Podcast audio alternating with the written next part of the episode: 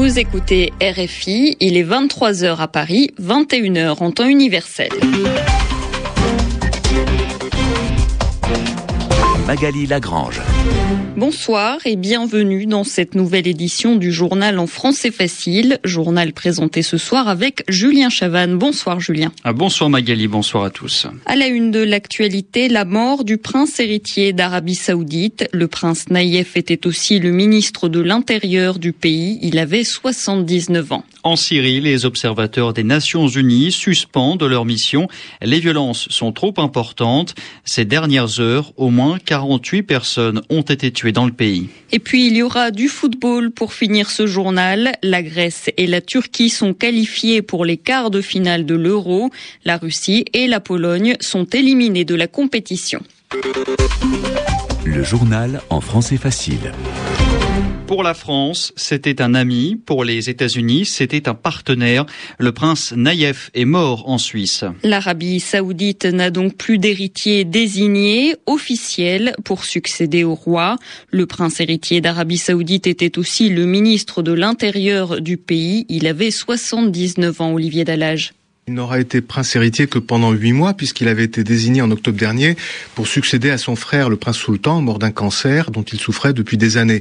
Le roi Abdallah, qui occupe le trône depuis 2005 et qui a lui-même près de 90 ans, va donc pour la troisième fois devoir se choisir un prince héritier. Le favori, c'est le prince Salman, actuel ministre de la Défense, qui n'a, si l'on ose dire, que 76 ans. De toute façon, le choix du roi va être ratifié par le Conseil d'allégeance. C'est un organisme mis en place en 2006 par le roi Abdallah dans lequel sont représentées les 35 branches de la famille Al Saoud. La loi fondamentale prévoit en effet que peuvent prétendre au trône les fils, mais aussi les petits-fils du fondateur du royaume. La question est donc de savoir quand aura lieu le saut de génération, parce que jusqu'à présent, ça s'est fait de frère en frère. Ibn Saoud a eu de très nombreux fils, et donc ça fait beaucoup de monde. Euh, l'autre question, c'est de savoir, quand on passera à la génération suivante, par quelle branche de la famille on va commencer, et là, les discussions promettent d'être difficiles. Olivier Dallage et le prince Naïef sera enterré demain dimanche à la Mecque. Comme ministre de l'Intérieur, le prince Naïef d'Arabie Saoudite a lutté contre Al-Qaïda.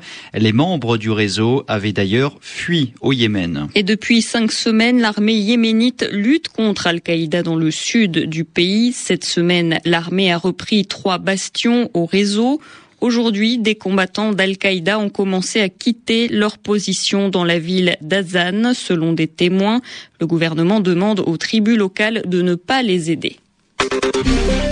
Les observateurs de l'ONU suspendent leur mission en Syrie parce que les violences ont augmenté pendant ces dix derniers jours. C'est le principal argument du général Robert Mood, le chef de la mission des observateurs. C'est une suspension temporaire qui sera révisée chaque jour. Mais pour Basma Kodmani, porte-parole du Conseil national syrien, la principale formation de l'opposition, cette nouvelle est inquiétante. C'est une suspension qui nous désole, qui nous inquiète parce qu'elle est liée à l'impossibilité pour les observateurs de travailler sur le terrain puisque leur travail nécessite la coopération du régime et celle-ci n'est pas disponible. La suspension, à notre sens, est un acte franc qui remet clairement les responsabilités là où elles sont. Les observateurs ne peuvent pas continuer à opérer ou faire semblant d'opérer ou prétendre être sur les terrains actifs alors qu'ils ne peuvent plus l'être. Donc, je pense qu'il était normal qu'ils le fassent et il est préférable évidemment qu'ils annoncent cela. Nous craignons, cela dit, que cette suspension signifie un, départ euh, prématuré. Et si ce départ se précise et se confirme, alors nous entrons dans une phase d'isolement plus grand de la société syrienne, bien sûr, quelque part, il est préférable que ces observateurs disent très franchement qu'ils ne peuvent plus travailler parce que nous ne voulons pas non plus que cette mission serve d'alibi au régime pour maintenir une crédibilité quelconque et, le soutien de certains pays qui prétendent que les régimes coopèrent. Des propos recueillis par Véronique Guémard. Les violences ont fait au moins 48 morts au cours des dernières heures. La ville de Homs a été bombardée par l'armée. L'opposition a peur d'un nouveau massacre dans cette ville. Les Égyptiens se rendent aux urnes ce week-end, c'est-à-dire qu'ils votent. Ils vont choisir leur nouveau président, le premier depuis la chute d'Osni Moubarak. C'est le second tour. Il reste deux candidats. Celui des frères musulmans, Mohamed Morsi, est opposé à Ahmad Shafik, le dernier premier ministre d'Osni Moubarak. Et aujourd'hui, Magali, le Conseil supérieur des forces armées, qui est au pouvoir dans le pays, a interdit l'accès au siège du Parlement. Le pouvoir a pris cette décision pour faire respecter une décision de justice qui invalidait, qui annulait le résultat des élections législatives.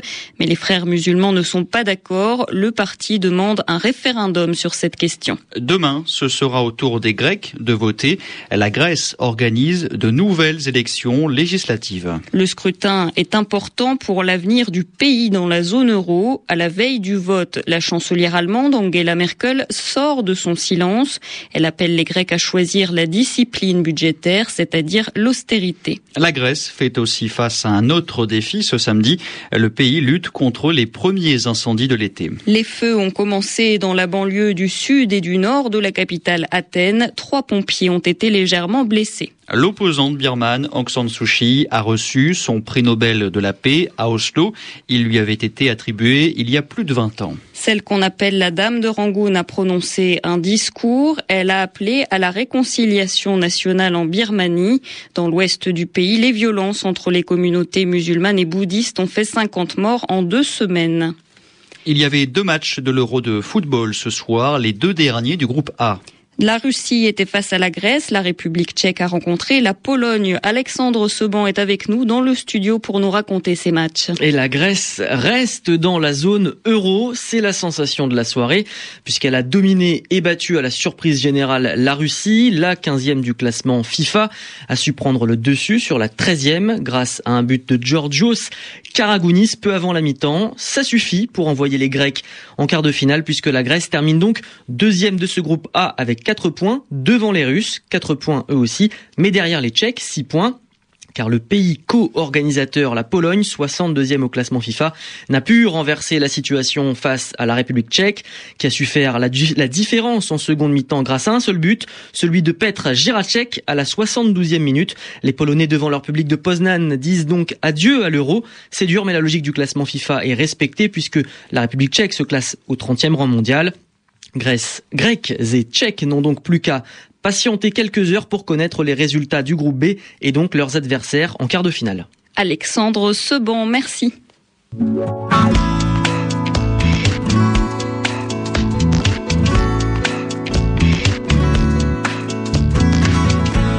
Comme chaque samedi, Yvan Amar nous explique un mot de l'actualité. Aujourd'hui, le mot de la semaine, c'est immunité. Nicolas Sarkozy vient de perdre l'immunité que lui avait donnée sa position de président de la République pendant cinq ans.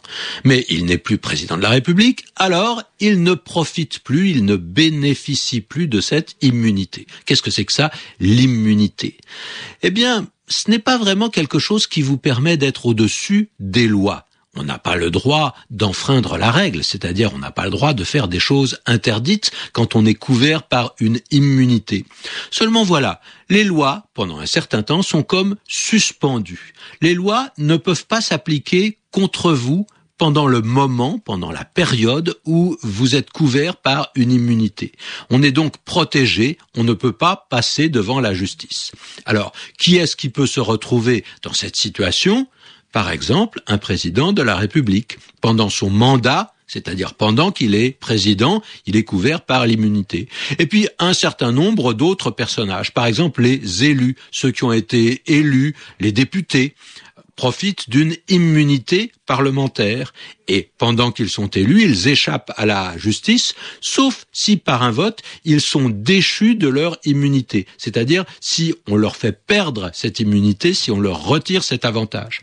On parle aussi d'immunité diplomatique, par exemple pour les ambassadeurs. Pendant qu'ils sont ambassadeurs, et donc qu'ils vivent loin de leur pays, ils ne sont pas soumis aux lois du pays où ils habitent, du pays où ils sont en poste.